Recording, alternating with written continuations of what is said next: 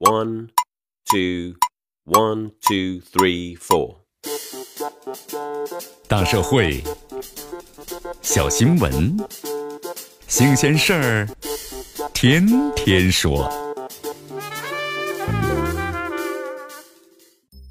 朋友们，你们好，这里是天天说事儿，我是江南。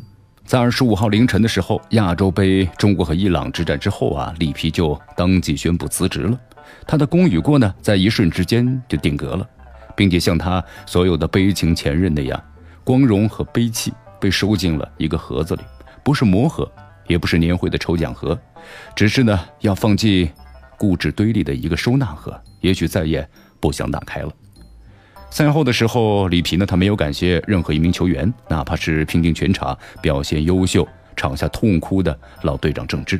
对于一个为国足耗尽了心血和智慧的七十多岁的老人来说，他有资格这么任性。但问题是，他的原话呈现出来的样子却不是不感谢这么简单。感谢我的球员，他们为本届亚洲杯付出了努力。但是今晚，我不想对我的队员们说感谢的话。如此重要的比赛，如此重复的失误，让我难以接受。赛前我想过会输，但没有想到会这样去输。里皮纠结地说着，这话呀，让人真的是心痛莫名啊。这球呢，不是不可以输，但是要体面的离开。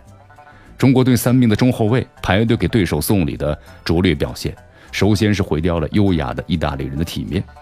在他执教国家队层面的历史中，这是唯一的一次。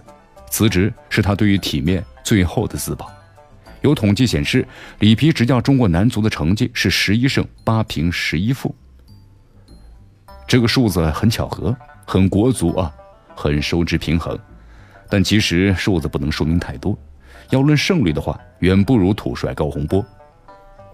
有人总是把中国队的惨败归于他们是扶不起的阿斗。不是哪个球员的问题，是体系的问题。低水平让国足的人一直呢很稳定。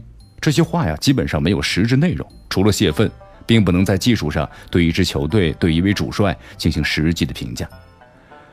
我真的希望这场比赛的结果好一些，但这场比赛的失败不是我预想中的。里皮的话呀，为这场比赛定了基调。当他从站在场边，只戳头部，激动难安。到安静的坐回教练席之后，他已经意识到这是一场难以扭转的溃败，他已经无法掌控全队了。但这又能怪谁呢？亚洲杯中国队打了五场比赛，只有前两场的小组赛和八分之一决赛，基本上体现了银狐临场的指挥功力和战绩之间的协调性。小组赛和韩国争头名，以及呢本场和伊朗的抢四，中国队整体运转都出现了令人感到愕然的局面。某种意义上说，丢弃小组的头名必然会遭遇伊朗。这个局面的造成是国足自己找虐。可比这个选择更有问题的是，某些看上去呢不具备国足资格球员的入选，这是里皮的问题，也可能不是里皮的问题。很显然，咱们都不认为某些球员应该去阿联酋，也不认为最好的前卫和后卫都去了亚洲杯。当一支球队宁可牺牲应有的新陈代谢。也要带着一帮实力呢，比两年前明显下降的老人去豪赌亚洲杯的时候，就已经注定大事不妙了。里皮当初签约的时候就把重点放在了亚洲杯，而不是世界杯，当然有理性的成分，因为国足还不具备打进世界杯的绝对实力。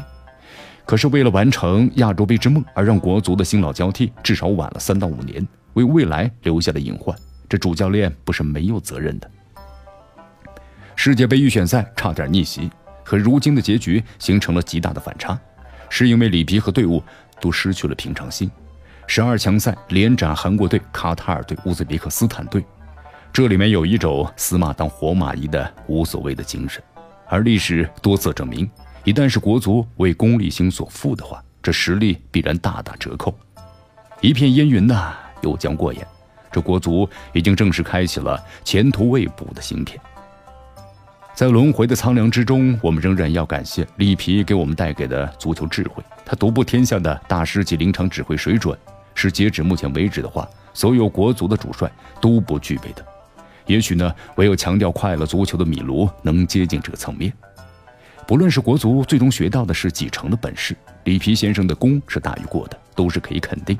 我们本应留下里皮，但他的白发和尊严已经是不允许了。这里是天天说事儿，我是江南，咱们明天见。